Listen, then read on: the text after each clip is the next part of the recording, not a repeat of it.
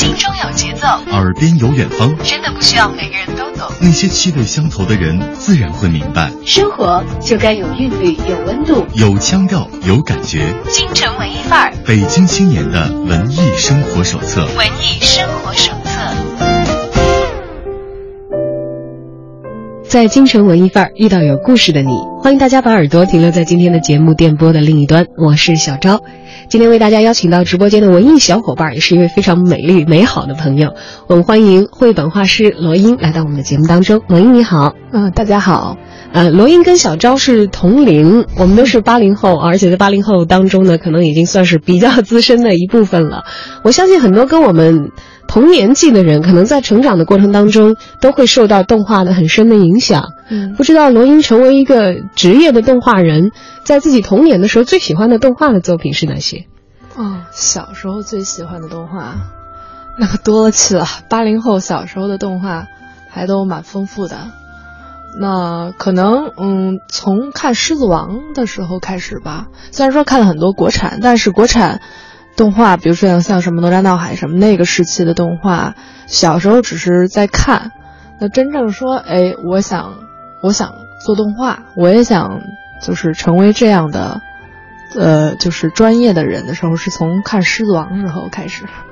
哎，我记得这样的想法。对，我记得我看《狮子王》是大概一九九七年还是九八年，我都记不清楚具体的年份了。小时候，对，好小，在我们区里的这个电影院。然后当时看的好兴奋啊，嗯嗯，画的又好，动的又漂亮，还连唱带跳的。当时有时候会分不清到底他是拍的还是是画的，因为有的镜头很逼真嘛。嗯嗯，那会儿我想想，我是应该是在小学和初中期间吧，还是刚刚小学毕业往初中过渡的阶段？小学毕业，对，小学毕业。嗯，所以那个时候看到这部电影，让你觉得很喜欢，之后萌生了要从事这个方向的工作的想法。那那个时候很很喜欢，然后。后来就开始就是就是高中毕业开始找方向，那那时候我们是个美术高中，然后美术高中大家让选方向的时候，其实学校可以给你开设很多艺术专业的门类让你去尝试，然后看你感兴趣哪个，然后你就可以以哪个为方向去报。我们那时候我们学校有什么环艺啊，什么装潢啊，嗯。还有什么服装啊？这些就是好像传统的这个美术高中方向，然后瞄准的方向，没有动画，没有动画。然后当时就说特别想上动画的这种相关的这种专业，因为我当时有一次在饭桌上跟我爸爸说，我爸问你将来这这个都上了这么长时间高中了，你将来想从事哪个方向啊？我说想学动画。当时因为这个还跟我爸狠狠的吵了一架，我爸不同意啊，他不是从事艺术专业的，所以不同意吗？还是因为其他的原因？其实我小时候画画受我爸爸影响，但是不知道为什么当时他不同意我学动画，因为这个大吵一架。然后，嗯，就是我坚持学动画，我爸爸认为学动画就是很没前途，当时是这样。但是我，嗯，我考学的整个陪考的过程都是我爸在陪我。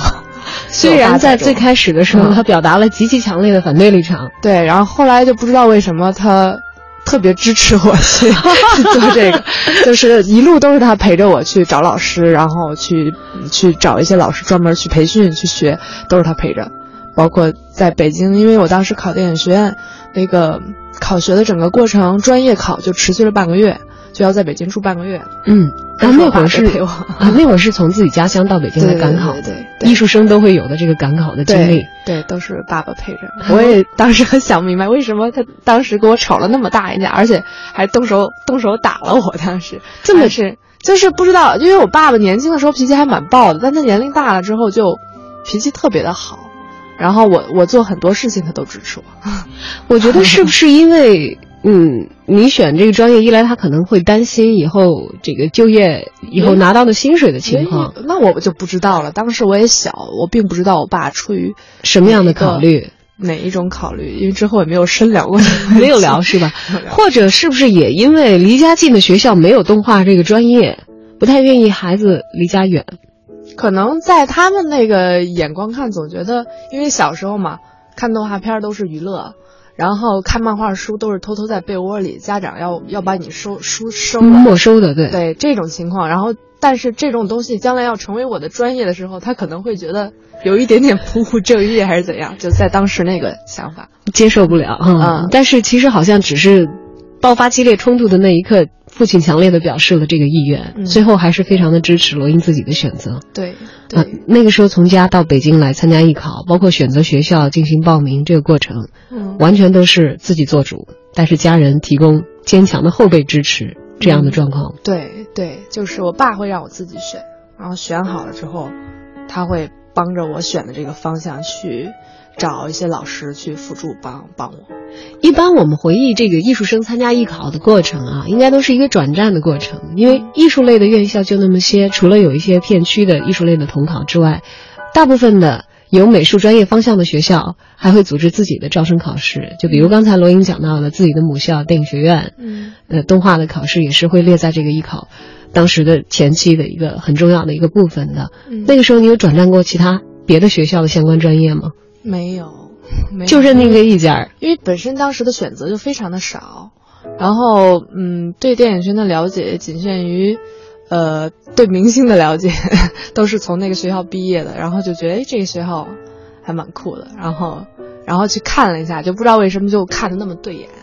去学校看了一下，然后当时呃就在学校门口。那么看了一下，就觉得心里很澎湃，然后就觉得一定要考这个，别的就没看。虽然只是一个小小的校园，对，当时我爸爸也给我别的学校的选择，但是别的学校选择动画就不是那么专业吧，嗯就在当年来讲，然后就于是就只报了这一个学校。我妈妈那会儿还说，你要是万一考不上，你怎么办？我说考不上就复读，然后再考。接着考。其实自己意志很坚定，对，当时是这么想的也没有多想就上战场了。啊。但是庆幸考下来 应该分数不低的啊。呃，我专业应该还可以，但是我文化只是过线，就是当然我我指的是专业的分数应该不低，但是分数不知道，对到最后应该是不会公布的，嗯对，只是会画一个这个线，线以上的发榜就有这些人了，嗯线以下的没有这些人了。嗯，对，反正当时上学了之后，对于课程还都是很认真的。高中以前那种都是被迫式的受教育，但是进了电影学院都是主动的要学，这个心态可能会比较积极吧。进了大学以后，对于一般的人来说，应该是松一口气，而且开始彻底的放松的享受大学四年。当然，这个过程也会激发非常年轻的人他们创作的欲望。嗯呃，但是毕竟也进入到了系统的专业的教学。嗯以前其实自己也是艺术生的出身，对，呃，到了专业的这个动画系统学习的时候，有哪些新的东西是当时其实自己走进校园的时候充满新鲜感，但其实未曾想象的，到进入学习的时候才觉得，哦，原来是这么回事儿。那我觉得可能是在电影电影上面的学习会多一些，因为电影学院嘛，它可能我们很多大课都是跟电影相关的，比如说什么视听语言，然后什么影片赏析，呃，以及什么是呃剪辑、声音各个方各个方向我们都会学，包括我们虽然是动画专业，我们也会上表演课。然后觉得这种课程是非常丰富的。以前看电影或者看动画片儿，不会想这个东西是怎么做的，只是看热闹、看剧情好玩儿。然后随着这种专业性的学习，你就会在看片儿的时候去分析这个片子的制作，或者是构思，或者是剧本儿，或者是镜头的剪辑，就会比较系统。嗯，觉得，然后呃，甚至当时有记得有有朋友吧，就是以前高中的同学问。问你现在就是学的这些课程，我就跟他讲了一遍这些情况之后，他说：“那你看一部电影岂不是很累？”我说：“不会啊。”他说：“你你你看的时候不会像我们一样只是去娱乐，你还要很多专业的角度去分析。那看这个电影岂不是很累？”我说：“也不会，就是看的过程会感觉有有有一个新世界的大门是敞开着的，你可以从那条门走。”嗯嗯，当然进入电影电影学院之后。由于专业学习的需要，嗯进入到了一个广阔的电影世界，也发现原来电影是一个巨大的系统啊，嗯它不是一个个人完成的一个东西，对是很多人一起协同作战，嗯，而且是尤其动画电影是一个极为浩大的工程，对，从无到有。在这个大的系统当中，其实每个人可能会寻找自己觉得适合我的专长的一些角色，我来做专攻。那个时候在学校里做了这方面的未来规划吗？嗯，在学校里，嗯，还没有，因为是泛泛的学嘛。当时只是觉得，嗯，很想做做一个短片出来，因为我们当时大学四年毕业就是要交一个自己做的短片，你也可以跟人合作，你也可以自己做，嗯，所以我当时就是说，一定要在毕业的时候做出来一个自己很喜欢的短片，嗯，大概是这样，因为当时，嗯，受宫崎骏影响特别重。喜欢日本的漫画，对，嗯，对，喜欢宫崎骏的动画。虽然说他现在基基本上就算不做了吧，可能会从事短片会多一些。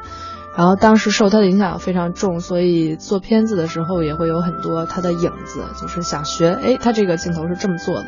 我也这么做。然后他这个镜头，这个人是这么动的，我也这么动着试试。然后越接近偶像，就越觉得好开心，就那样。当然，同时这也不是一件容易的事情，你要完全，呃。自导，然后自己来完成整个这个片子的所有的过程。当然，对于当时学生来说，这是作业的一部分。嗯，交的毕业设计也是一个成型的短片。嗯，所以当最后这个毕业的作业交出来的时候，你的短片主角是一个什么样的人物？他又经历了一段怎样的故事？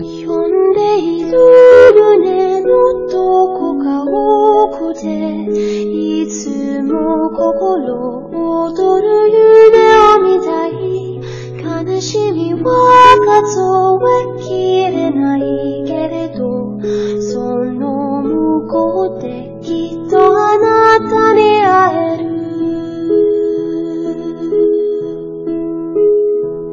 繰り返す過ちのその旅人はただ青い空の青さを知る。果てしなく地を続いて見えるけれどこの両手は光を抱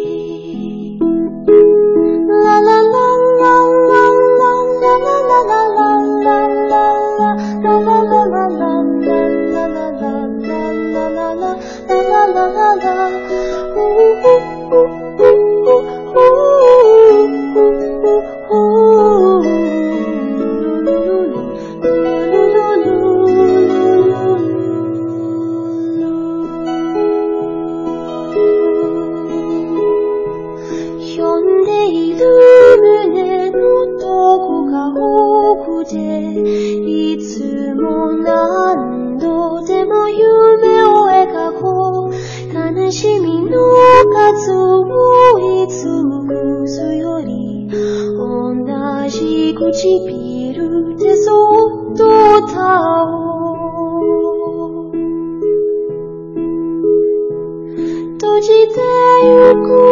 思い出もその中いつも忘れたく。ないささやきを聞く。粉々に砕かれた鏡の上にも新しい景色が映され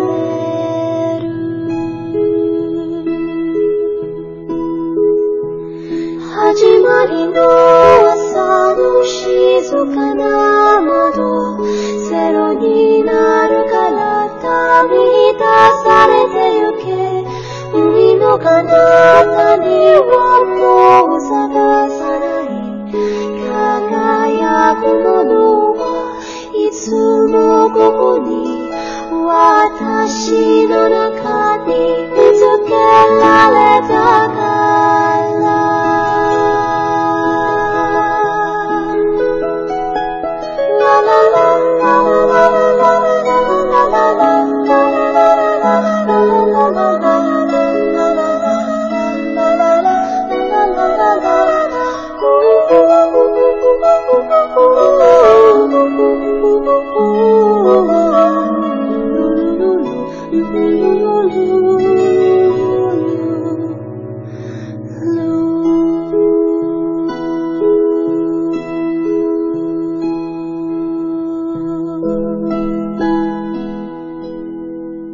主角是一个小女孩和一只很高大的兔子。其实，其实现在做了这么多个作品，主角永远跟兔子相关，不一定是兔子吧，但一定跟它相关。这个就是可能自己的喜好吧，总觉得这是一个自己很符号化的代表的东西。呃，毕业作业当时做了六分多钟的那个短片，呃，在那两年拿了国内外差不多二十多个奖，包括自己学校的十几个奖。呃，做那个片子的时候，我们班好像没有人最终交出来成片儿。我当时已经把预告片做了，其实答辩已经完成了，但当时就是想说，既然开始了，不做完就半半个东西放那儿了，感觉心里非常不舒服，就一定要把它做完。然后用了半年时间吭哧吭哧做完了，中间有求助一些朋友帮忙，甚至说有一天就为了赶片子，就眼看就要学院奖要交片儿，嗯，我我在屋子里面，当时我们宿舍有一个女孩在，剩下人都不在。我们半夜十二点，我说我抱着他大腿，我说洋洋，你帮我扫描扫描吧，再不扫描我做不完了。然后他就半夜一直熬到三点，帮我扫描好多镜头，然后一边扫还边说我恨你。然后当这样的一个经历，哎，我一直觉得艺术院校其实有很多学生是有拖延症的，你知道吗？会。像你这样赶在其实比较前头的人还比较少见，我不是赶在前头，是该交片儿了，该交片儿的还没有弄完了，对，因为当时呃，当时我的导师对这个片子很期待，说你这能交出来吗？我说肯定能，这话放出去了就必须得 做到，就就到时候就是反正赶在之前交了。然后当时跟他交的时候，我的老师还松了一口气，然后说太好了，终于交了这个片子了啊！嗯当然，其实只是如释重负的完成了一个作业，当然也是自己完成一个作业。很长时间的心血的集合。嗯但是铺天盖地的奖接着噼里扑噜的就来了。嗯、确实没想到，确实当时没有想到，因为我这个片子模仿的痕迹非常重，有的地方我觉得说白了就是对偶像的一种致敬，就是就就是他他那个人人设是什么样的动作，我就要做一个什么样的动作，然后那个人设是一个什么样的状态，我就去 copy 过来是一个什么样的状态。当时觉得就是模仿的越像，我觉得心里面越有底儿对对，就是说我终于也能做出来类似这样的东西了。当时就是这样一个很很单纯的想法。然后嗯呃那个短片之后，嗯我就没再做动画，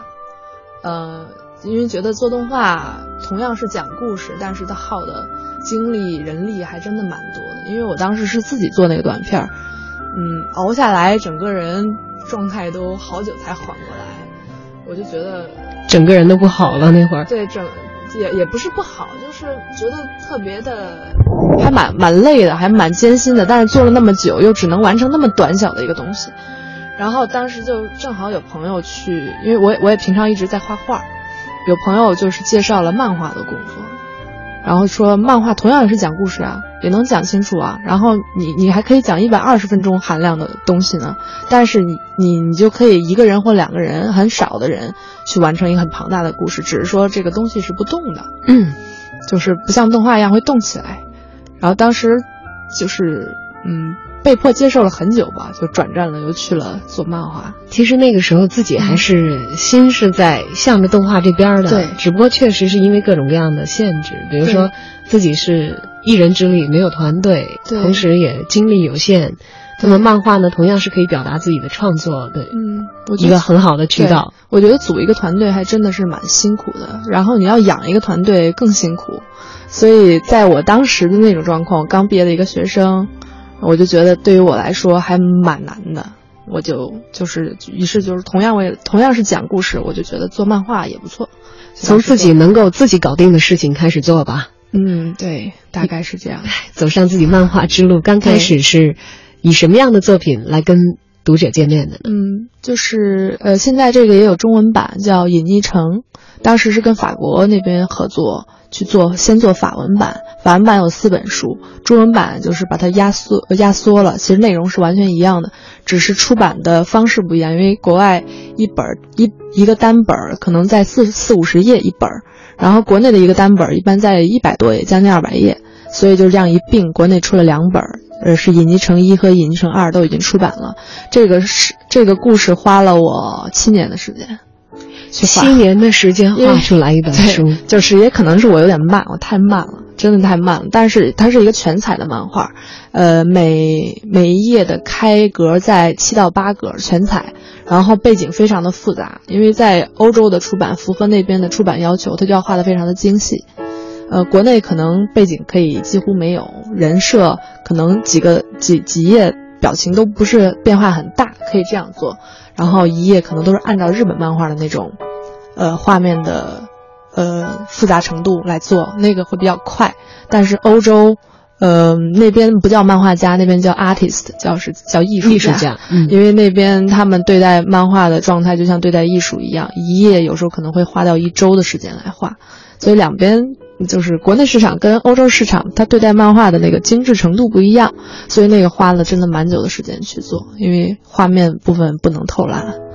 嗯，就算是呃，也是也是一旦开始了就必须完成，就这么完成了，拖拖拉拉七年吧，七年下来，面向国内市场和面向欧洲市场的作品，嗯，都已经推出了，也算是不负自己的青春时光啊。对，但其实，在这个过程当中，就像刚才所讲的，知道了出品要求，也感受到了我们国家的动漫市场和国外的动漫市场之间的一些差异。嗯其实你这本书在欧洲也卖了，嗯在国内也卖了，嗯哪边反响比较好？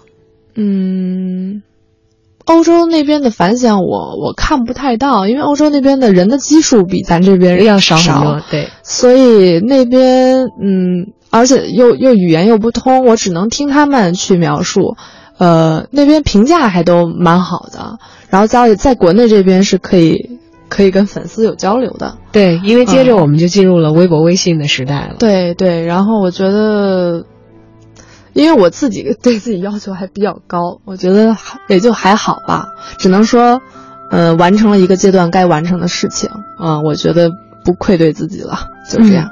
嗯七年下来还是单打独斗吗？还是嗯也会像其他的艺术家一样，有一个哪怕规模不大，但是精细凌厉的一个工作室，有几个跟自己志同道合的小伙伴来一起来完成相应的一些工作。因为我们知道，在这个动漫产业当中，呃，署名的、挑梁的、负责的人，他可能是完成最为核心的工作，嗯来完成一些组织性的一些构架和指导性的意见、嗯和最为关键的艺术创作。像我们知道，在日本的漫画产业里头，都会有各种各样的助理，像背景助理、这样的助理、那样的助理等等等等的。嗯完成了漫画作品，也完成过完整的动画作品之后，到后来自己的书也正式的出版了，也会有比较独立的、具有个人标签的动漫形象跳出来的时候，是不是也有新的小伙伴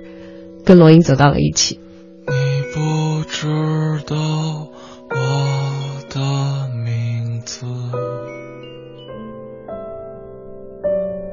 在京城文艺范儿遇到有故事的你，欢迎大家把耳朵停留在今天的节目电波的另一端，我是小昭。今天为大家邀请到直播间的文艺小伙伴，也是一位非常美丽美好的朋友。我们欢迎绘本画师罗英来到我们的节目当中。罗英你好，嗯，大家好。是不是也有新的小伙伴跟罗英走到了一起？呃，现在有一个固定的助手，就是一旦有新的项目，包括以前做引力城的时候，他也在一直帮我做基础的上色。但是这个助手最开始是总在换的，因为这个，嗯，教教会了他一套流程之后，有的人学完了然后就走了，然后有的人特别喜欢你的东西就会一直留下来帮你做。呃，现在是有一个固定的，但是嗯我们也是有事情了才会聚到一起，没有事情了就各忙各的。嗯是这样。嗯，因为在做引力城的时候，故事是法国人在写，就是他最终来写故事，所以他算是一个当时的一个合作者吧。但是这个事情结束了之后，因为我没有再继续去做欧洲那边市场的漫画，所以也就是朋友之间的联系。他本来想让我再继续再做一本，我是觉得，呃，我还是想在国内这边发展的，欧洲那边实在是发展不惯，就是感觉那边我也不通，我就不知道反反响是什么样，或者是今后怎么样。但是因为也是想尝试一次国际性的合作嘛，看看弄完之后收获会有多少。其实收获还蛮大的。嗯，对自己也是一个阶段性的锻炼。对对，沉下来七年的时间，嗯倾心于创作。而这个七年过去之后，是不是我们其实动漫的环境也产生了很大的变化？肯定是比以前市场要好很多。以前我当时为什么做欧洲市场，就是因为在国内没有我去发展的出口。那时候国内的这个漫画市场接纳的日式的风格特别多，就是一定要让你的人设画的很美型，然后颜色很清爽，很接近日漫的那种风格。嗯、我如果真的掰成那个样子，我就感觉我在做活儿，就不是自己呃想要表达自己的样子了。于是就当时没有没有没有做，于是走的欧洲那边市场，因为那边不要求你必须掰成什么样子，就只只需要你在你目前的基础上做到精致就好了。所以当时做的是那边，嗯，然后现在再回来，我就觉得，呃，现在的感受是，嗯，画面什么的，呃，可能不算最重要的，真正的是要这个东这个故事的灵魂一定要打动人。所以我现在自己写故事，自己画，可能会有点辛苦，但是比以前的创作的，就是花的时间要是其实是要少的，因为。画面不会要做到那么那么精致，那么那么复杂。我可能会分一部分的精力去把这个故事去想好，其实也是为了锻炼自己想故事的能力吧。算现在算是做做这个阶段。嗯，呃，目前的这个策划叫松松兔的温暖童话，松松兔的温暖童话，对，是自己编自己画。当然也也会有助手帮忙。对，为什么会想要选兔兔作为你最爱的形象呢？其实它毕业设计就开始有，嗯，因为画起来顺手嘛，画起来顺手。呃，其实也有想过别的，但是嗯，我觉得没必要非要排斥继续做这种造型的东西。其实它是一只松鼠，其实是一只松鼠，对对，只是说外形看起来像一个兔子。嗯，他也认为。他自己很像是一只兔子啊，他认为自己很像兔子。嗯，这是一个很有很有意思的一个角色的一个设定。这个小小小动物其实是根据自己的孩子去想象的，因为呃，现在我的书籍，呃，阅读发生了很大的变化。以前我的书上的参考书都是很酷炫的设定，动画相关的这种场景背景，感觉技术流的这些，对对，很技术，就是一那时候一。研研究的最多的是我怎么提高我的画技，我怎么提高我分镜头的能力，然后怎么提高镜头语言，当时是提高这些东西。然后慢慢的，我现在的阅读最主要的书籍变成了儿童绘本，因为要给孩子讲故事，给孩子讲故事，你就会看很多很多经典的儿童绘本，而这些儿童绘本在阅读的过程中。我在购买的时候，我以前是这个画面我喜欢，我才会去买，我才不管它故事是不是好看的。但是现在不是，我会先去当当上搜排名，哪些故事是非常经典的、非常受欢迎的。那为什么好？可能这个画风我压根就不感冒，但是我看了故事，我之我之后我才知道别人为什么会去买它，它为什么销量会那么高？那是因为它的故事的核心，它的灵魂是非常的打动人的。嗯，所以就是阅读的呃阅读的思想发生了变化。以前是根据画而买画，现在不是，是根据故事而买画。而创作具有故事又有画的品质这样的作品的话，嗯，对于作者来说，其实是新一个高度的要求了。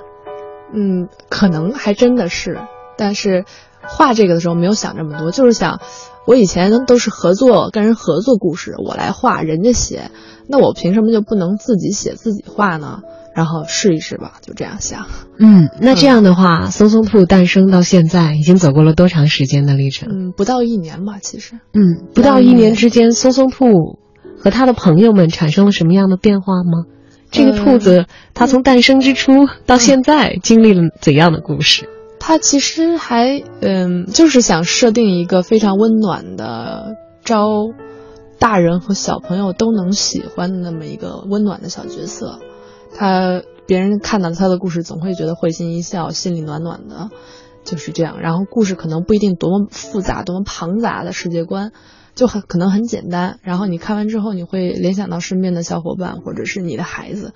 各种感觉。因为有很多灵感都是从自己的孩子的状况来，感觉会让他更朴实一点吧。以前我画东西都是喜欢走酷炫调调的，就一定要姿势一定要帅，要有范儿。对，现在不是，就是质朴一点，就希望它质朴一点，质朴纯真。我相信这是每一个作品能够打动他人的创作者，他们可能都共有的一点的特质。嗯，怎样在这个庞大的世界当中去提炼出那些纯真的东西，以最简单、最直白的方式传递到别人的心中，这可能也是一个艺术家终其一生都会去完成的一项工作。而孩子的到来，其实也改变了罗英创作的风格、学习的道路和表达的方式。对，但是通常来讲，女孩子孕育一个新的生命，其实会远离自己的工作一段时间的。那个时候，你放下了手中的笔，停下了自己流露出来的话了吗？没有，因为那个时候啊 法国那边一直在催我交稿，说什么时候能交啊？哦，还在进行那本书，那本书的最后一本。就是在我生孩子之前，最后一本还没开始画，然后的第一年，甚至说，呃，第二年也还在画，因为有了孩子之后，你的时间不能是你完全是你自己的嘛。对他会控制很多你的时间对，你的时间全被打乱了。你你刚进入状态，他那边就就要找你，他那边就要找你，所以你总也进不了状态。而且我又是一个在家工作的，就是自由职业者，不是说我去上班了，我就切断了一切与他的联系，专心工作。不是，就是 我我又照顾他，又又画画，当时是那样。然后画那个的时候，就是感觉，如果不是有孩子，我可能还会画隐匿城风格的东西，就是再编一个新的故事，再想一个新的题材，画一本新书，画风可能会类似。但是当我有了孩子之后，我就觉得很多东西时间不可控，并且画这个东西，我觉得。嗯，就付出的跟得到的，可能当时觉得不是很成正比。就是你画的东西花了你那么长时间，嗯，也可能是东西还不够好。就是呃，花那么多精力做出来之后，嗯，就反响平平，或者是嗯，不像自己预期的那么好，又又又挺费劲。那为什么不能走一个画起来花的功夫不那么大的，但尽量把这个故事想好？尽量把这个东西想到最最真诚的一个状态，就是最朴实的一个状态。我觉得那个可能会容易一些，因为当时也有接一些儿童绘本的活儿，画儿童绘本活，然后画画漫画，自漫画是自己的事儿，就感觉儿童绘本那个状态好好好愉快，然后于是就决定去画一个这样的策划。当时其实递交了很多策划，之前有想过很多，又像电影似的很庞大的一个世界观的。这当然没那么画面复杂的都一个东西，但是还是一个电影含量九十分钟的这种。然后想完之后，这个案子就先放那儿了。不是说它不好，就是目前不想做这样的类型的东西，就先放在那儿。然后做的是这个偏童话绘本的东西，觉得做起来会比较愉快吧。多么希望能成为一颗完美的太阳。房间的窗口用力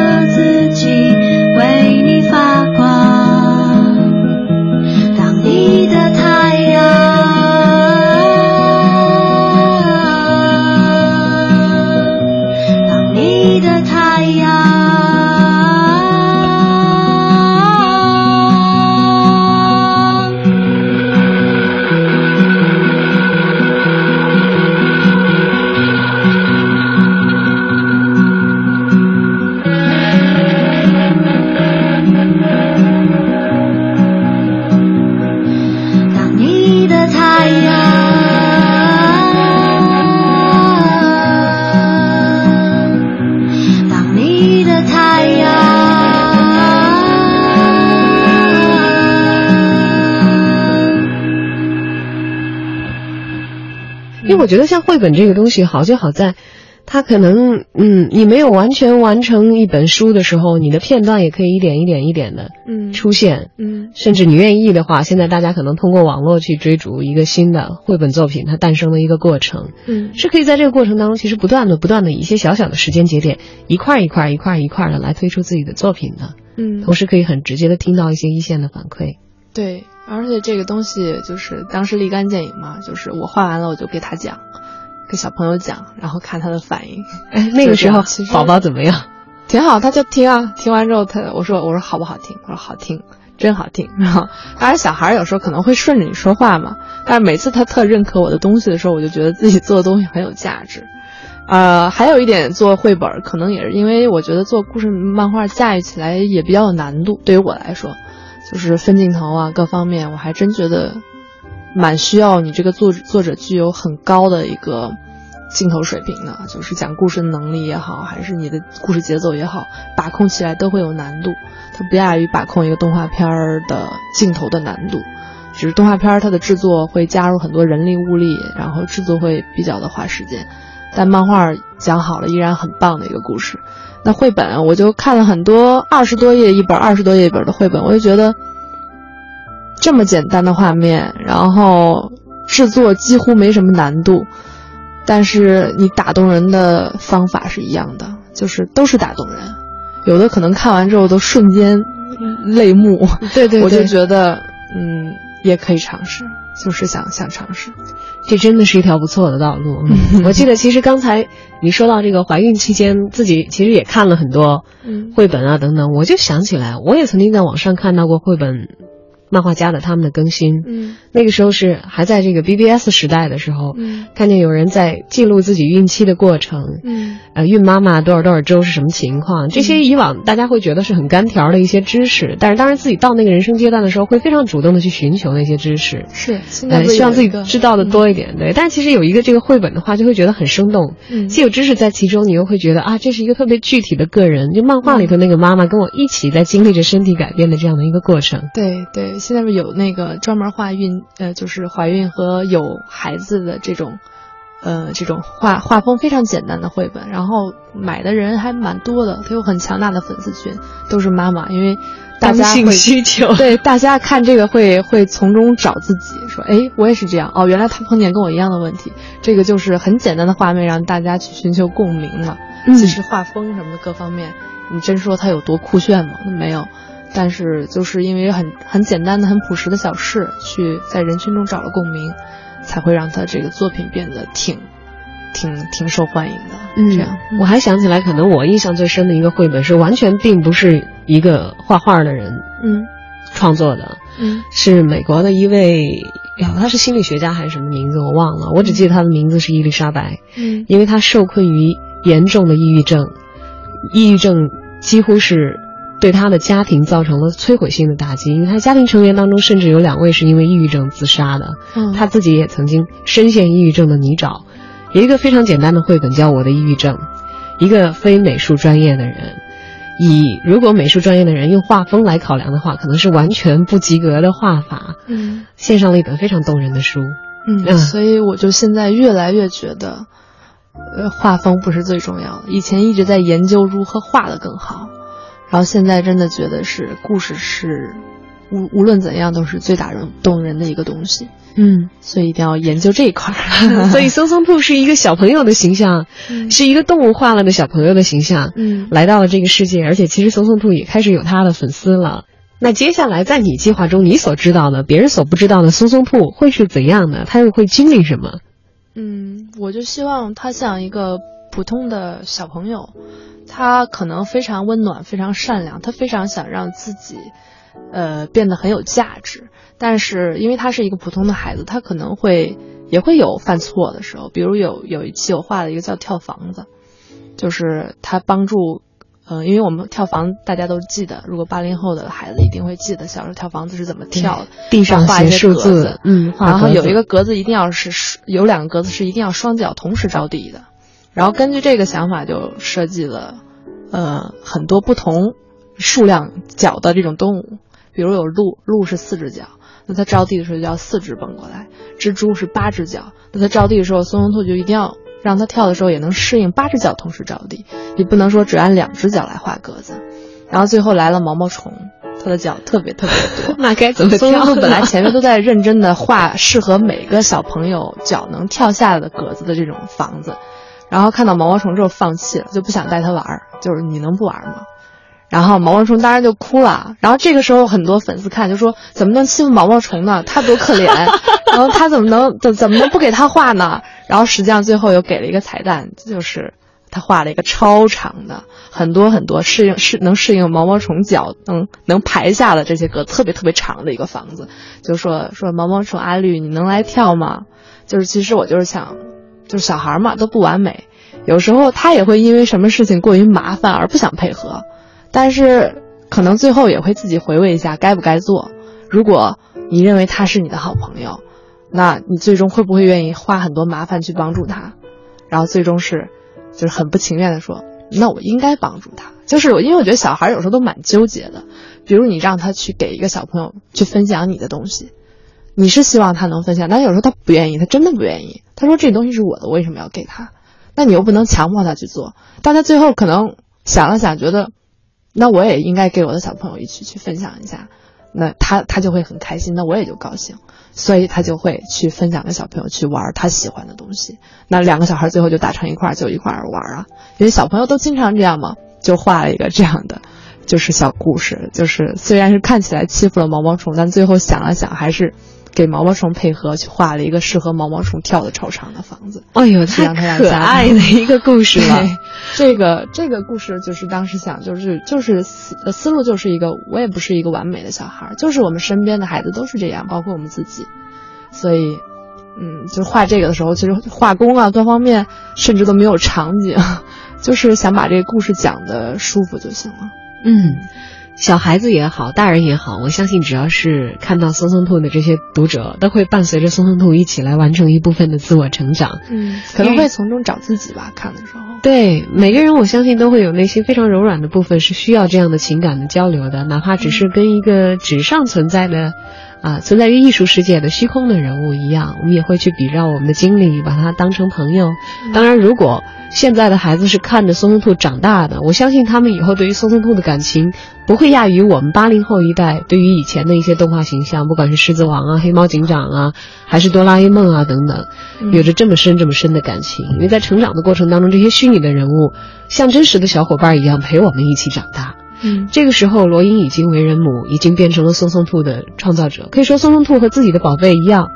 都是自己的小宝宝，算是自己的孩子。嗯，曾经非常反对让女儿学动画的父母亲，可能早就已经，当时说是连考试的时候，哪怕自己不情愿，其实也已经接受了孩子自己的选择。现在他们会看你的绘本吗？看到松松兔的时候，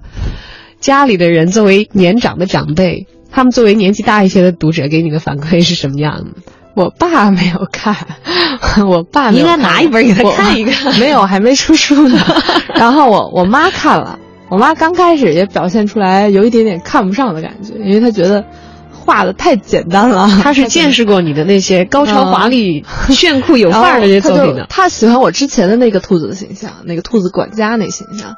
然后，但是已经过去了，我又嗯，我又不能继续再做那个东西，我就要做一个新的。他刚开始总看不上，但他最每次我发新的东西，他都会帮我转发，然后写一段话帮我转发，他也在默默的支持。然后当时呃，刚才你说那句话，我真要借你的吉言，我也希望现在的小朋友真的能看着松松兔长大，那真的是松松到一定级别之后，才能让大家看着长大，这是一个多么。高的期望，嗯，那所以现在借我们的电波，我们也来说一说吧。如果今天听到节目的朋友里有人说我很感兴趣，但是我还没有看过松松兔的故事，嗯，我要到什么时候，或者是到什么样的页面去找才能看到？呃，如果是出书了，我什么时候才能知道这书什么时候上架呢？我在哪里可以买到这个绘本，送给我家里的小朋友，也跟他一起来分享一下松松兔的故事呢？嗯，这个可以，如果大家喜欢，可以关注三个地方，一个是我的个人微博，新浪微博搜索罗音 rabbit，rabbit 就是 R A B B I T，罗音自己的名字，对对。就是这个，然后或者是关注公众账号，微信公众账号罗音，就是搜索公众账号罗音就可以，我的名字。然后也可以在另外一个平台上看到松松兔的很多更新，那个是更新第一时间都会更新的，叫漫漫 APP，漫就是漫画的漫，两个漫 APP，它是一个 APP 软件，下载了可以从里面看到我的作品。三个渠道。那么微博、微信当中呢，大家首先搜到罗英的名字，罗就是四西罗，大家最常见到的姓罗的罗啊。嗯而英呢，也是一个姓，殷殷勤的殷。嗯，搜到以后找微博的话，再加上 Rabbit 就可以搜到罗英的个人微博，就可以看到松松兔最新的面貌了。对，对松松兔温暖童话那个系列叫。好的，接下来也期待着松松兔有着前面更加辉煌的旅程，因为它毕竟还是一只很小很小的小小的萌萌的兔子，有很多很多的未来还在画面的空白处等待哎着很小，还等待着我慢慢完善。一点一点的画出来。嗯那么在节目当中呢，也非常的感谢罗英给我们带来了自己和松松兔的成长的故事。也谢谢你。希望你可以一直画下去，保有这样一颗温暖的心，不管是简单的还是复杂的，都等待着你棒棒的作品。好的，一定会加油。也欢迎有新作品的时候再到我们的文艺范儿来做客，跟我们更多的小伙伴建立交流。好，谢谢大家。今天的节目就到这儿，也感谢你的收听，再见。